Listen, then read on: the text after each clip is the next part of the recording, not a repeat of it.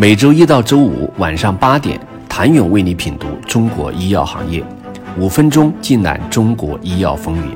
喜马拉雅的听众朋友们，你们好，我是医药经理人、出品人谭勇。三季报的业绩落下帷幕，超过四百六十家 A 股医疗企业公布成绩单。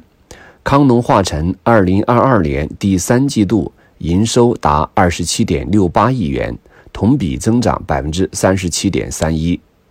扣非净利润为三点七七亿元，同比增长百分之八点七九。其业绩报告显示，前三季度营收达七十四点零二亿元，同比增长百分之三十九点六三。扣非净利润为十点五七亿元，同比增长百分之十三点六二。值得注意的是，康龙化成前三季度主营业务毛利率。达百分之三十六点四九，与去年同期持平。其四大主营业务板块中，实验室服务前三季报营收四十五点七七亿元，毛利率达到百分之四十四点七一。小分子 CDMO 服务前三季度营收十六点七九亿元，毛利率百分之三十四点四三。临床研究服务营收九点八二亿元，毛利率百分之十点一九；而大分子和细胞与基因治疗服务营收一点四二亿元，毛利率百分之二十二点一五；而大分子和细胞与基因治疗服务营收为一点四二亿元，毛利率为负的百分之二十二点一五。泰格医药二零二二年第三季度营收也有增长，达到十八点一二亿元，同比增长百分之三十五点三五，扣非净利润四点二一亿元，同比增长百分之二十九点零二。前三季度营收五十四亿，同比增长百分之五十九点二三。其业绩报告分析，营收增长是客户需求及新冠肺炎相关的多区域临床试验项目增加所致。在生物制品板块，就营业收入而言，智飞生物仍然一骑绝尘，前三季度破两百亿元，比去年高了足足六十亿，达到二百七十八点二三亿元。同比增长百分之二十七点四六，成为了该板块营收最高，也是唯一一个破两百亿的药企。不过，智飞生物出现了增收不增利的情况，前三季度归属于上市公司股东的净利润五十六点零七元，比上年同期下滑百分之三十三点二八。对于净利同比下滑的原因，智飞生物在三季报中并未做过多解释。但在此期间，其营收成本达到一百八十五点八六亿，同比增加百分之八十五点一六。其中，销售费用、研发费用以及研发费用三者支出较去年相比均大幅增长。即使利润同比下滑，智飞生物净利润仍然在生物制品企业板块排第一。与智飞生物增收不增利迥异的是。HPV 疫苗股万泰生物和沃森生物营收、利润均大幅增长。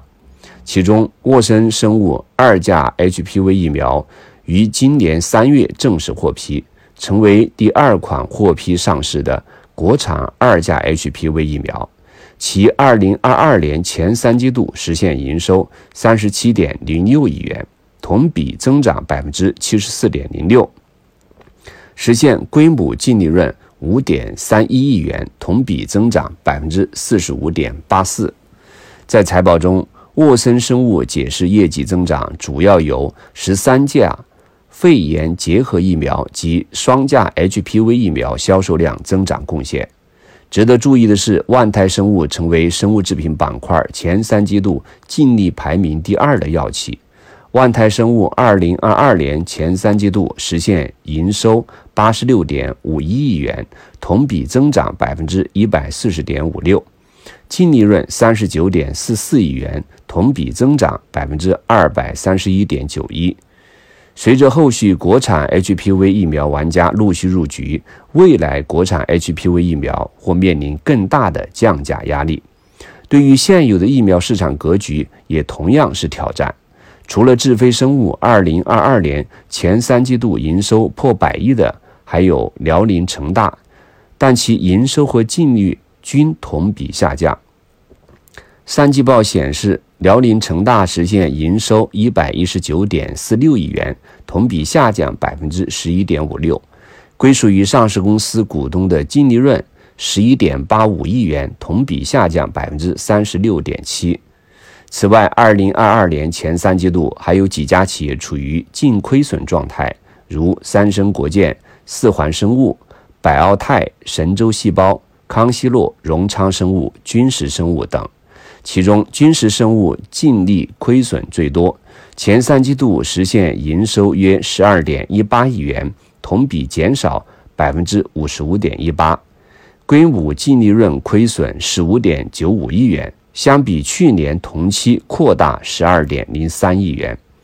单季度看，君实生物第三季度实现营收约二点七二亿元，同比减少百分之五十四点九一；规模净利润亏损约六点八二亿元，相比去年同期扩大二点八一亿元。